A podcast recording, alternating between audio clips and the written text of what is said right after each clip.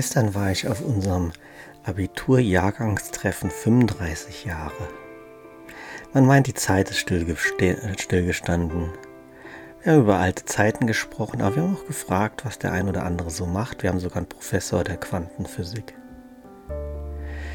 Wenn ich gefragt wurde, merkte ich, dass es mir schwer fällt, noch das zu erklären, was ich mache. Ich denke, das nächste Mal werde ich einfach antworten. Ich bin ein Lehrer und ein Schüler Gottes.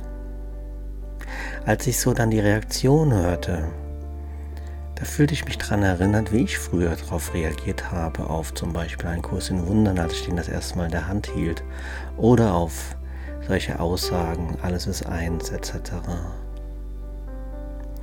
Ich frage mich so heute, war das eine Ablehnung?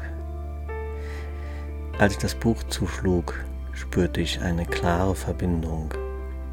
Ich spürte auch den Ruf, wollte ihn nur noch nicht wahrhaben, sonst hätte ich das Buch nicht nochmal in die Hand genommen.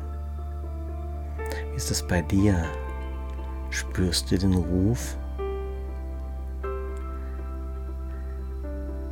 Wie schwer es auch manchmal zu sein scheint. Wir werden nicht aufhören, den Weg weiterzugehen. So spüren wir den Ruf und rufen aber auch Gottes Namen und unseren eigenen an. Erkennen wir, dass Gott ist.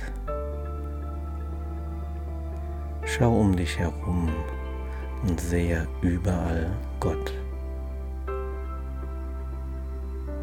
Denn Gott ist, wie die Liebe ist, die du bist. Wünsche dir eine wundervolle und friedvolle gute Nacht.